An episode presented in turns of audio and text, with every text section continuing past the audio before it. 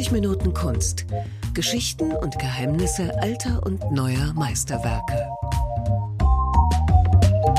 Hallo, mein Name ist Jens Trocher und ich spreche heute über Kunst und zwar mit Gerold Jahn, Kunstvermittler aus Dresden. Hallo. Hallo, guten Tag. Wir haben uns heute ja fast die berühmtesten Stadtansichten von Dresden vorgenommen und zwar von einem Maler namens Canaletto und wir müssen glaube ich gleich am Anfang erstmal eine kleine Unsicherheit aufklären. Es gibt nämlich zwei Canaletti. Ja, wunderbar gesagt, zwei Canaletti. Schönen guten Tag.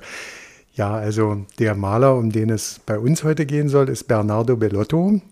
Äh, wenn man durch die Galerien der Welt ähm, spaziert und sich Bilder anschaut mit Stadtansichten von Venedig, aber auch von anderen berühmten Städten, dann fällt einem auf, da gibt es einen Antonio Canal und einen Bernardo Bellotto und bei beiden steht halt genannt Canaletto. Und wir reden heute über Bellotto. Ja, Bernardo Bellotto. Ja, das ist also der jüngere, der ältere Antonio Canal, der vor allem in der englischsprachigen Welt weltberühmt ist. Äh, das war der Onkel dieses Malers, um den es bei uns hier geht. Bei uns geht es also um seinen Neffen Bernardo Bellotto, komplett genannt Bernardo Francesco Paolo Ernesto Bellotto. Und der malt die berühmtesten Stadtansichten und zwar von Dresden. Von Dresden, genau. Seine Bilder oder eine Vielzahl äh, der Bilder hängen in der ähm, Gemäldegalerie Alte Meister. Man kann sich das online anschauen. Und wenn man dann so ein Bild äh, vor sich hat, dann denkt man, ach Mensch, das kenne ich doch. Ja. Warum kennt man das denn? Gibt es so viele oder sind die einfach so berühmt? Na, eines muss man erst mal sagen, wenn man Reproduktionen äh, von in unserer Gemäldegalerie befindlichen Bildern sich anschaut, dann kommt die Sixtinische Madonna sicher, die Engelchen, die kennt jeder. Dann gibt es das Schokoladenmädchen, dann gibt es vielleicht noch die schlummernde Venus und eines eben dieser ganz beliebten Bilder als Reproduktion ist das Bild Dresden vom rechten Ufer der Elbe ja, unterhalb der Augustusbrücke. Warum das so ist, natürlich der Stolz auf die schöne Stadt, der Wiedererkennungseffekt und auch natürlich, dass man sucht in den Bildern, was hat es damals gegeben, was heute nicht mehr steht. Also suchen und finden. Und die ja ganz besondere Poesie in diesen Bildern im Vordergrund meistens sind einfache Menschen aus dem Volk beschäftigt. Das macht diese Bilder, diesen Reiz dieser Bilder aus, die technische Akkuratesse und eben diese Harmonie und Poesie von äh, Tätigkeiten einfacher Menschen am Fluss meistens. In Dresden gibt es ja sogar einen Begriff dafür, den sogenannten Canaletto-Blick. Ja, genau.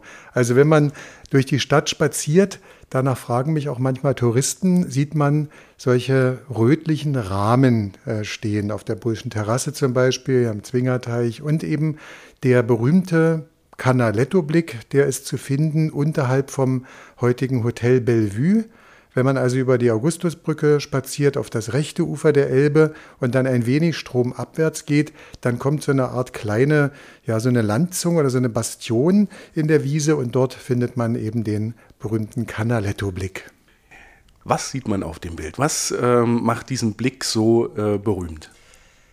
Das Berühmte, das Schöne ist, das Bild äh, ist noch in einer friedlichen Zeit entstanden. Dresden ist ja nicht nur im Zweiten Weltkrieg in der Innenstadt total zerstört worden, sondern das wissen die meisten auch schon einmal im Jahre 1760 durch die preußische Armee im schrecklichen Siebenjährigen Krieg.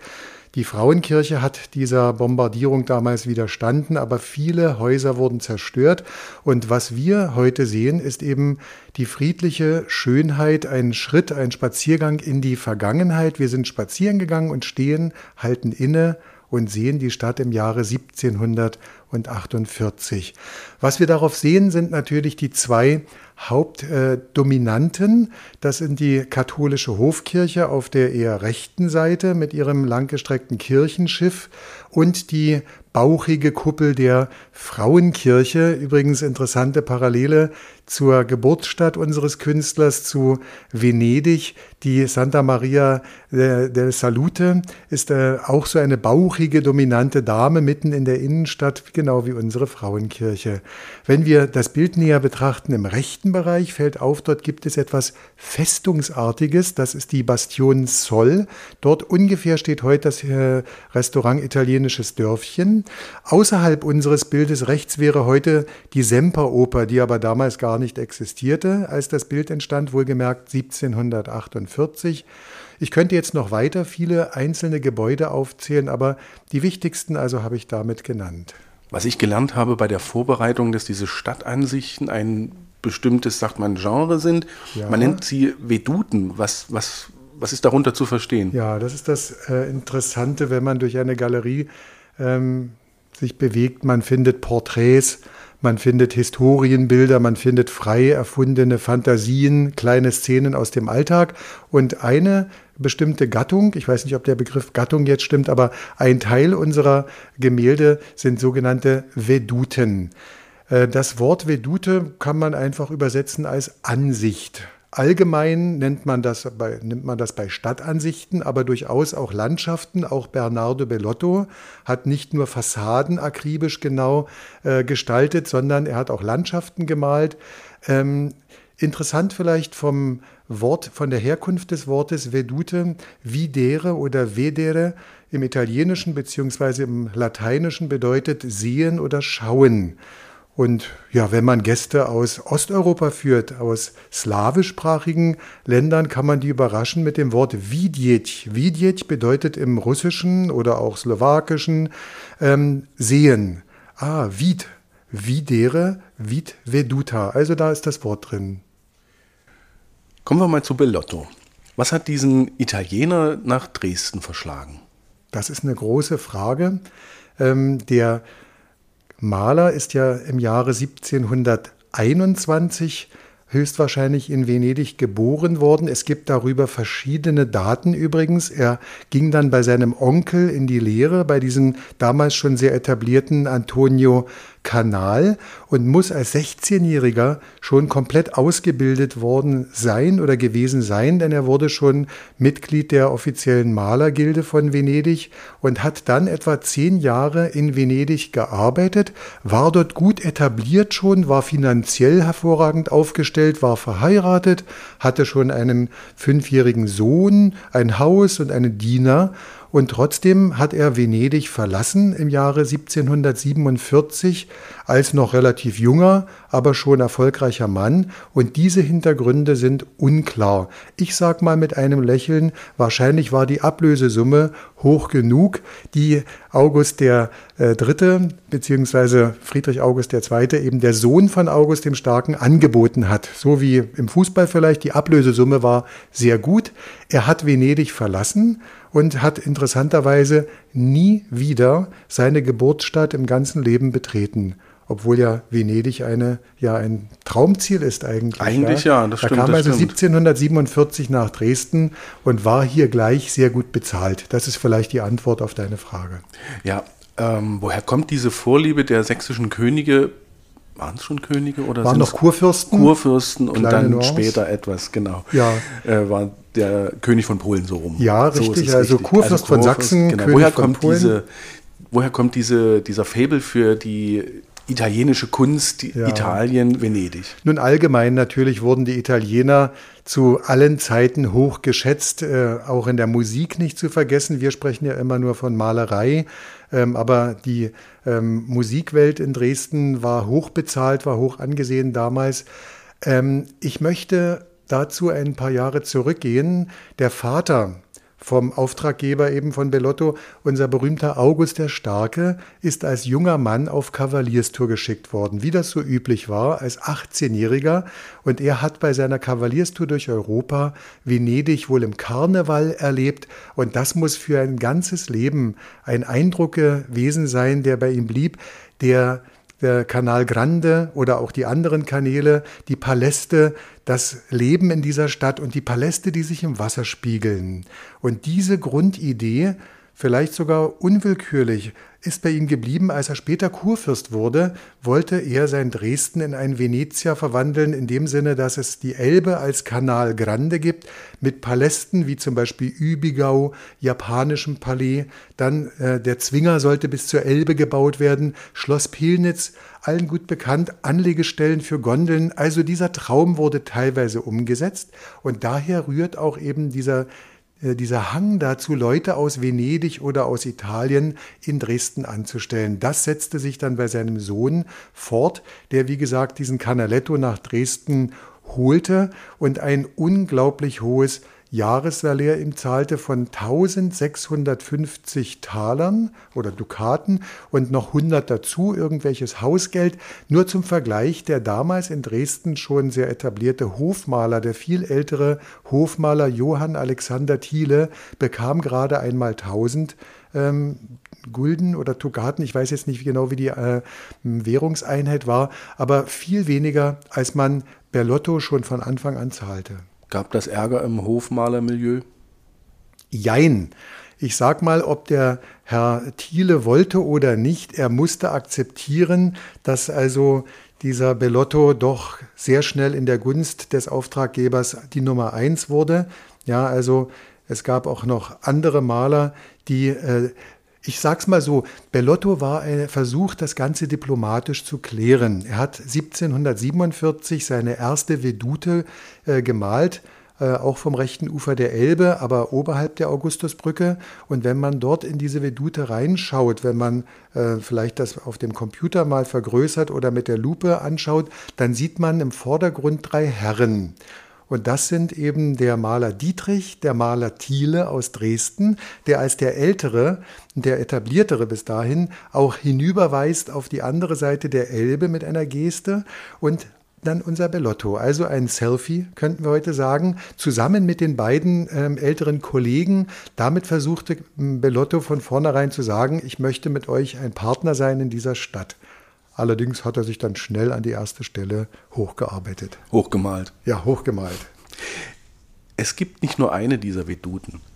Es gibt mehrere. Und wenn man das Europa oder sogar weltweit sich anschaut, gibt es sogar unglaublich viele. Wie ist das zu erklären? Er war ein äußerst produktiver Maler, der auch mit Arbeitsteilung malte. Diese Technik könnten wir ja vielleicht nachher noch mal ganz kurz ansprechen, beruht ja auf dem technischen Hilfsmittel der Kamera Obscura. Er bekam nun regelmäßig Aufträge vom Landesherren, hat aber auch für den sehr einflussreichen Grafen von Brühl immer noch eine Replik malen müssen. Brühl übrigens hat das so beauftragt, ohne ihm irgendwelche Geldangebote äh, zu machen. Und es scheint so, dass Bellotto monatelang all diese Jahre damit beschäftigt war, auch für den Brühl was zu malen, ohne dafür jemals einen Dukaten bekommen zu haben. Aber es war wichtiger, in der Gunst von Brühl zu stehen. Das war mehr wert als Geld direkt zu fordern, Geld zu bekommen. Er hat also von Dresden 14 Veduten gemalt, wobei die Angaben etwas verschieden sind, aber 14 heißt es offiziell elf Bilder, dann später vom kleinen Pirna, das damit auch unser Pirna mit in die große Welt hinausstrahlt, eben so wie Warschau, Venedig und so weiter und dann noch fünf Bilder von der Festung Königstein. Und eben, wie gesagt, diese ganzen Repliken, damit kann man unterwegs sein in Schwerin, in Stockholm, in Zürich, in Warschau und man wird immer wieder Bilder von Bernardo Bellotto, genannt Canaletto, finden. Pirna. Pirna ist ein Stichwort. Und zwar in Pirna wurde die sächsische Armee von den Preußen geschlagen. Bei Pirna, ja. Bei Pirna. Im Siebenjährigen Krieg, der zu dieser Zeit tobte, ein, ja, in den mehrere europäische Mächte verstrickt waren, Frankreich, England, die Preußen, die Österreicher und verloren hat Sachsen. Ja, in erster Linie Sachsen war der große Verlierer dieses Konflikts. Äh, ich versuche es kurz auszudrücken, die alte, etablierte, große und etwas schwerfällige Macht Habsburg auf der einen Seite verliert Schlesien gegen die aufstrebende, sehr effektive, junge, aggressive Macht Preußen. Sachsen im Spannungsfeld dazwischen, Dresden hat eben die Tragödie erleben müssen, ist äh, im Innenstadtbereich völlig zerstört worden, deswegen auch die Kreuzkirche zum Beispiel zerstört. Da gibt es ja auch ein Bild mit der eingestürzten gerade wieder aufgebauten Kreuzkirche von ähm, Bellotto. Und für das persönliche Leben des Malers ist das auch eine große Tragödie gewesen, denn sein Haus in der Pirnschen Vorstadt ist zerstört worden. Er hat ja Dresden verlassen. Er war insgesamt etwa 20 Jahre in Dresden, davon aber eine relativ kurze Unterbrechung. Ja, 1758 bis 61 war er außerhalb Dresdens. In Warschau? Nein, er ging erst mal nach Wien, hat dort einige Aufträge erarbeitet. Dann ging er nach München zum Kurfürsten Maximilian von Bayern und kam dann 1761 zurück nach Dresden, um sein völlig zerstörtes Haus hier quasi vorzufinden, hat sich wieder in Dresden erstmal angesiedelt. Aber dann kommt die nächste ja nicht Tragödie, aber der nächste tief einschneidende Punkt in seinem Leben 1763, der Krieg ist zu Ende, der Sohn von August dem Starken stirbt, auch Brühl stirbt und es ist alles neu in dieser Welt. Auf einmal wird Canaletto nicht mehr geschätzt, seine Malerei wird nicht mehr als wichtig angesehen. Er wird dann abgefunden mit einer Stelle für Perspektivmalerei an der neu gegründeten Kunstakademie, aber er fühlt schnell, dass er gerade noch so geduldet ist. Ja, das ist also vielleicht eine kurze Skizze nochmal seines Lebensweges. Und deswegen verlässt er Dresden, will nach St. Petersburg und bleibt aber bis zum Lebensende in Warschau hängen, am Hofe des gerade neu äh, gewählten Königs äh, Stanisław äh, Poniatowski. Und er hat dort also noch einmal die Möglichkeit gehabt, gut Geld zu verdienen, denn der war so ein ja, der bevorzugte die alte Schule, der polnische König, veranstaltete übrigens italienische Mittagessen mit seinen Künstlern um sich herum. Dort hat sich dann eben unser Bernardo Bellotto noch einmal sehr wohl gefühlt. Deswegen findet man im Nationalmuseum in Warschau auch viele seiner Veduten von Warschau. Apropos Veduten, in Dresden hängen Bilder von Bellotto und von seinem Onkel. Ja, es gibt auch noch von anderen Malern. Auch noch von anderen, aber was auffällt, ist die unterschiedliche Farbigkeit. Ja, das Die stimmt. venezianischen Ansichten, die sehen viel ja, farbiger, viel lebensfroher aus als ja. die Dresdner. Da hast du recht. Ähm, die, deren Handschrift kann man natürlich auch ein wenig unterscheiden von der Intensität der Farben. Das stimmt. Übrigens, der Onkel wurde ursprünglich erstmal nach Dresden hm, angedacht, hatte man, dass der Onkel ja nach Dresden kommen könnte, denn der war eigentlich der bis dato einzig wirklich bekannte, Antonio Canal. Der ging aber nach London. Deswegen unsere englischen Gäste oder englischsprachigen, die kennen alle den Antonio Canal und wissen von seinem Neffen weniger als wir Deutschen umgekehrt. Also in London super Angebot.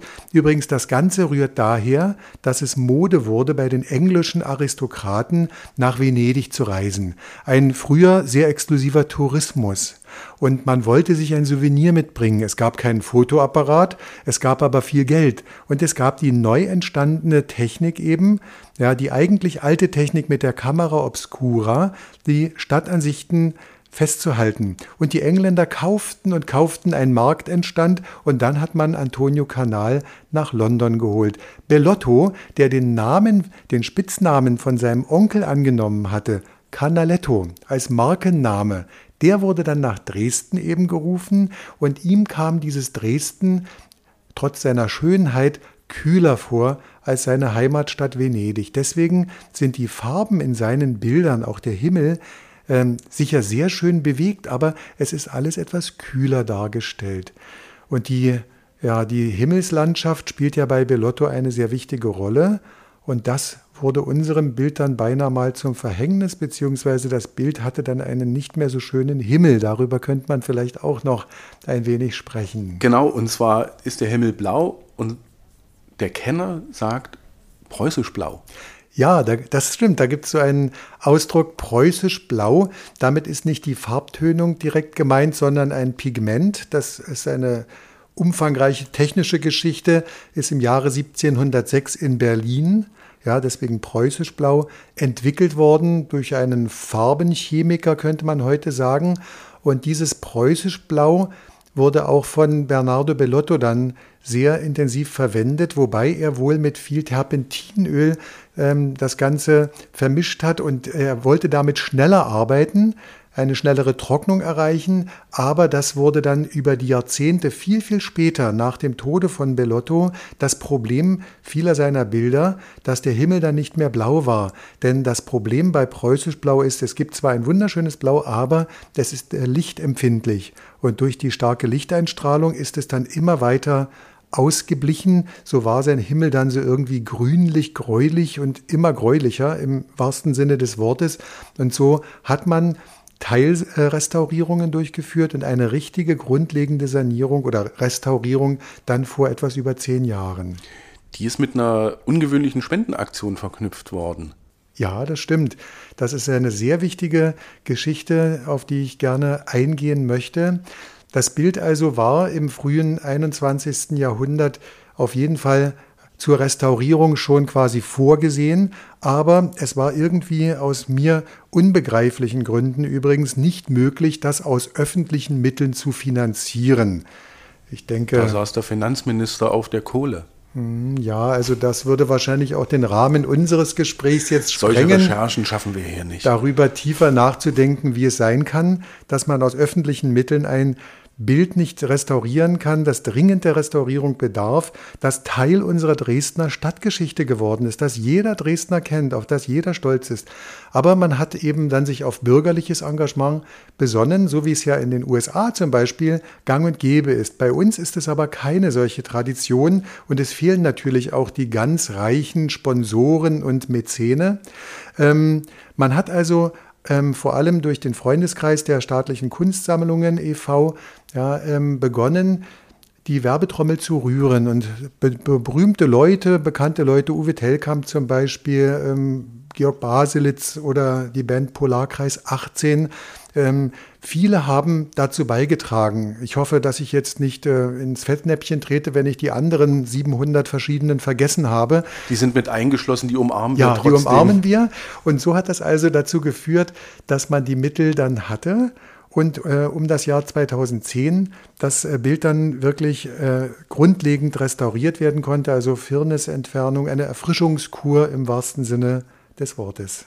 Wie lange dauert so eine Restaurierung? Weißt das hängt das? ganz vom Zustand des Bildes ab. Also die ähm, Restauratorin Sabine Bentfeld hat meines Wissens etwa zwei Jahre mit der Restaurierung verbracht. Aber es kann sein, dass ich mich irre, dass das jetzt nicht auf die Woche genau stimmt. Aber auf jeden Fall um das Jahr 2010 war das Bild nicht zu sehen. Aber das Ergebnis kann man jetzt wieder bewundern. Jetzt ist der Himmel In wieder der Galerie. Blau. Jetzt ist der Himmel wieder preußisch blau. Ja. Ich muss es nochmal sagen, weil es klingt so in Dresden immer so ein bisschen schrecklich. Die ja. alte Feindschaft zwischen den Sachsen und den Preußen, die wird, glaube ich, in bestimmten äh, Kreisen ja. gelebt. Ich glaube, gerade im Fußball. Ja, aber ich denke, das sollte man immer vor allem mit einem Lächeln betrachten. Absolut, absolut. Und der siebenjährige Krieg ist auch schon lange her. Was an diesen Veduten interessant noch ist, oder welche Frage sich mir stellt, sind die alle real? Also sind die Gebäude, die wir dort sehen, Gab es die alle wirklich? Weil manche ja, gibt es jetzt ja nicht mehr. Ich kann wieder nur sagen, ja und nein. Also wenn man die Vedute anschaut übrigens, dann kommt man natürlich darauf, ah, das ist unser bekannter Stadtblick. Und wenn man länger schaut, dann sieht man, dort ist etwas ganz anders. Dort ist die, die Kreuzkirche im Hintergrund zum Beispiel sieht ganz anders aus, denn die Kreuzkirche ist ja zerstört worden und später dann wieder aufgebaut worden, beim Wiederaufbau eingestürzt. Daraufhin hat ja Canaletto ein weiteres Dokument geschaffen. Aber um vielleicht die Frage etwas kürzer zu beantworten, ja und nein. Es sind ganz akribisch ähm, hergestellte Dokumente der Baugeschichte. Das wollten übrigens August der Starke und sein Sohn unbedingt auch dokumentiert haben. Dresden erblühte, es wurde viel gebaut und man wollte das für die Nachwelt festhalten. Ähm, man bediente sich eines technischen Hilfsmittels, das schon in der Antike bekannt war, die Kamera Obscura. Wie funktioniert die? Das musst du erklären. Das, ähm, ja, Kamera, also eine Kammer, eine Box, das kann eine Schachtel sein, groß wie ein Schuhkarton. Das kann ein Kasten sein, wie eine Sänfte, in dem man sitzt. Es, das Wichtigste ist, es gibt eine Öffnung, durch die das Licht einfällt. Nachdem man ähm, Linsen schleifen konnte, wurde eine Linse davor gebaut, damit das Licht eben konzentriert einfällt und es wird im hinteren Bereich abgebildet obskur bedeutet dunkel oder düster, also drinnen ist es dunkel. Im hinteren Bereich ist nicht ein Film wie in unseren klassischen früheren Fotoapparaten, sondern ein ganz dünne, eine ganz dünne Schicht, eine quasi eine Pergamentschicht, durch die das Licht durchscheint. Und es gibt ein ganz feines System an Linien, horizontalen und vertikalen. Und dort arbeitet der Künstler nun ganz akribisch. Er macht eine Art Skizze erst einmal. Es ist eine unglaublich aufwendige Arbeit. Alles nun die Fenster, die Traufhöhe und so weiter. Und das wird dann seitenverkehrt ja eingefangen im Kasten, auf dem Kopf stehend. Und das muss dann noch richtig rum auf die andere Seite, auf die Leinwand übertragen werden. Wenn ich übrigens mal abschweifen darf, die Kamera Obscura hat sogar Eingang gefunden in die Philosophie dieser Welt. Denn Karl Marx hat mal gesagt, man solle die Hegelsche äh, Dialektik vom Kopf auf die Füße stellen.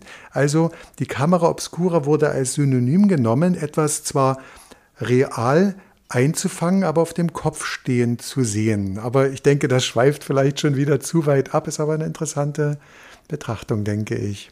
Absolut. Was auch interessant ist, dass die Hofkirche, also die Kirche rechts im Bild, zu dem Zeitpunkt, als das Bild entstand, noch gar nicht da war. Ah ja, das stimmt. Also da kommen wir auch nochmal auf die reale und nicht reale Seite zu sprechen. Deswegen sagte ich ja und nein. Der Künstler nimmt natürlich ganz konkret die Proportionen auf, die Linearperspektive und so weiter, wird alles akribisch abgebildet. Er kann dann seinen eigenen künstlerischen ähm, Einfluss eben zeigen mit den Personen vorn, wovon ich vorhin sprach, den Leuten am Fluss zum Beispiel. Dem alten und, Hofmaler ja, Thiele. Genau. Und die Kirche, das ist eine äußerst interessante Geschichte, denn unser Bild, von dem wir heute sprechen, diese zweite Vedute, die er in Dresden schuf, ist aus dem Jahre 1748, also gerade mal 273 Jahre alt jetzt. Und die Kirche, die Hofkirche St. Trinitatis, hat damals überhaupt noch nicht so gestanden. Der große, das Kirchenschiff ja, aber den Turm gab es noch nicht. Und so sage ich mal so salopp, der eine Italiener, nämlich unser Canaletto, nahm vielleicht eine Flasche von schönem Wein und klopfte beim anderen Italiener, beim Architekten der Hofkirche an, bei Gaetano Chiaveri und sagte, hier, mein lieber Landsmann, hör mal zu, ich plane ein schönes Bild von Dresden, könntest du mir bitte mal die Baupläne für ein paar Tage borgen? Und dann hat er den Turm von den Bauplänen einfach abgemalt nee. und hat das Ganze in Baugerüste eingekleidet, so als kleiner Trick. Ja, die Baugerüste gaukeln vor, da ist ja was noch nicht ganz fertig. Falls es noch eine Planänderung gegeben hätte, hätte man natürlich sagen können, ja, da sind ja die Baugerüste noch, das ist noch nicht fertig. Aber den Turm gab es eben überhaupt noch nicht, da war nur Luft, da war nur Himmel im Hintergrund zu sehen spannende Geschichte, aber das Bild sollte ja auch für die Ewigkeit sein, nehme ich an. Genau, genau. Bei anderen Veduten fällt eine etwas fantasievollere Gestaltung auf. Ja, es gibt auch Bilder, die auf den ersten Blick uns die Realität zeigen, aber in Wirklichkeit Architekturfantasien sind. Ähm, es gibt also diesen Begriff der Architekturfantasie äh, mit Kirchen zum Beispiel, wo die Künstler zeigen wollten, wir sind nicht nur Dokumentaristen, wir sind nicht nur im Prinzip die Fotografen vor der Erfindung der Fotografie, wir sind nicht nur Fleißarbeiter, sondern wir sind Künstler, die auch eben die Perspektive erfinden können, die ja die Gebäude, die Figuren als Künstler eben ins Bild bringen könnten. Es gibt dann auch den äh, Begriff des Capriccio, also Caprice, ja, jemand ist kapriziös, jemand macht alles nach Lust und Laune. Da gibt es also das als einen Begriff in der Kunst äh, und solche Capricci oder Capriccios findet man ebenfalls in den Galerien dieser Welt, auch von Bernardo Bellotto und auch von seinem Onkel. Ich gucke mal auf meinen Zettel, da steht nichts mehr drauf, was wir vergessen haben. Ich, hast du noch? Nein, also es gäbe natürlich viele Plätze in Dresden, zu denen man sich begeben kann oder auch in Pirna, wo das Canaletto-Haus am Markt steht, äh, wo man unter der Lupe bis heute Kleinigkeiten entdecken kann, er hat ja auch den Neumarkt und den Altmarkt festgehalten. Vielleicht auch interessant für die mögliche Wiederbebauung des Neumarktes wurden auch Bilder von Canaletto herangezogen. Ich selber habe in der Galerie vor etlichen Jahren ähm, Architekten wohl oder Baufachleute gesehen mit Messgeräten, die dann eben diskutierten über Proportionen von Fenstern. Also auch für Dresdens Wiederaufbau sind diese Dokumente etwas sehr Wichtiges. Okay, dann vielen Dank. Das waren 30 Minuten Kunst über Canaletto, den einen, nämlich den Bellotto. Sehr gerne.